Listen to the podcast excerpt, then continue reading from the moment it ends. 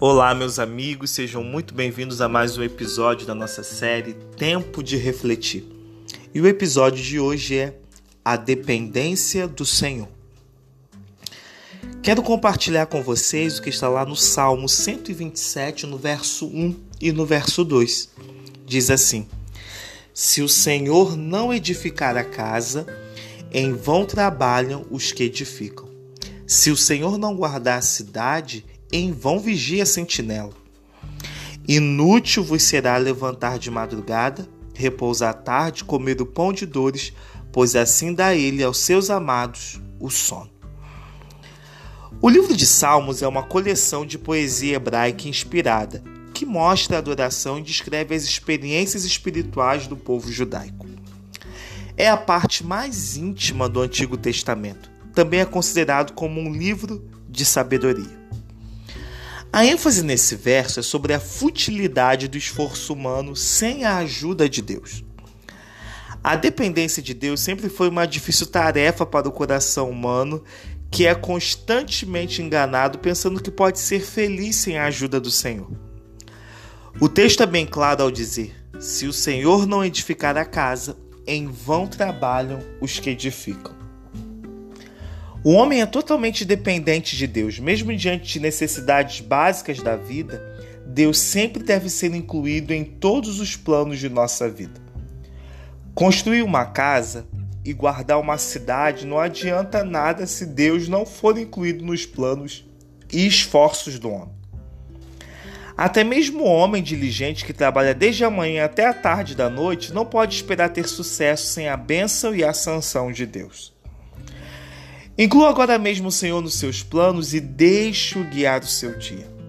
Eu lembro muito bem, no período em que eu estudava na Faculdade Adventista da Bahia, enquanto eu cursava teologia, eu lembro que a maior escola não foi a sala de aula em si, mas foram as vezes em que eu dependia de Deus diariamente para poder custear o colégio, custear as minhas despesas na faculdade. Foi nesse período que eu aprendi a depender de Deus. E tudo que nós precisamos na vida é ter essa dependência do Senhor, confiar nele e crer que os nossos planos eles devem ser entregues a Deus. Deixe Deus guiar a sua vida, deixe Deus guiar os seus planos e com certeza eles serão bem-sucedidos. Que Deus nos abençoe.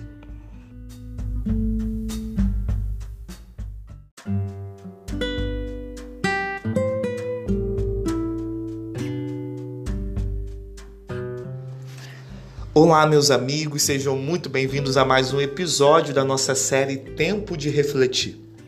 E o episódio de hoje é o time campeão.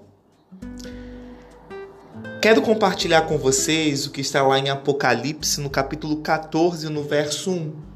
Diz assim: Então olhei e vi o cordeiro em pé sobre o monte Sião, e com ele 144 mil, que traziam na testa o seu nome e o nome de seu pai.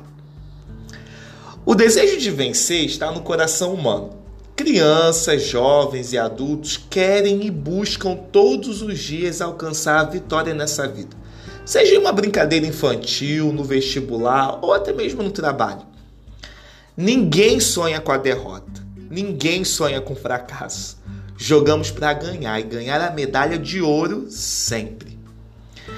A Bíblia, em certo sentido, é um livro de vitórias e derrotas também pois seus personagens, assim como eu e você, fazem parte do grande conflito entre o bem e o mal. Se pintarmos um quadro com a imagem de Eva comendo do fruto proibido, teremos a foto de uma trágica derrota. Mas podemos ter a esperança de que o sangue do Cordeiro proporciona galardão à humanidade caída.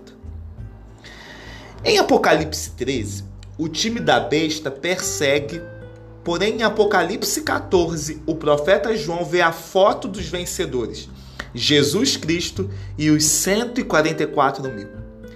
Estes estão em pé, atitude de vitoriosos, encontram-se no Monte Sião, lugar de redenção, triunfo. e estão se opondo à cena negativa do Éden.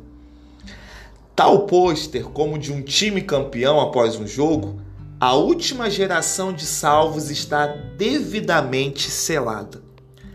Parece ser redundante, mas aqui, para ser escalado na equipe do Senhor dos Exércitos, é necessário ter o caráter dos 144 mil. Em Apocalipse 14, do verso 1 a 5, nós vemos aqui sendo descrito as características deste grupo. Já na sequência, em Apocalipse, do verso 6 ao verso 12, lemos a missão desse grupo: anunciar ao mundo o Evangelho eterno. A pregação da tríplice mensagem angélica transforma corações, tanto dos ouvintes quanto dos mensageiros. O cristão não vive calado, conta aos outros sobre o amor de Jesus, pois tem na sua testa estampado o nome do Cordeiro e do Pai. Que Deus nos abençoe. Um bom dia para você que é vencedor e nasceu para fazer parte desse grupo de vencedores. Um abraço, que Deus nos abençoe.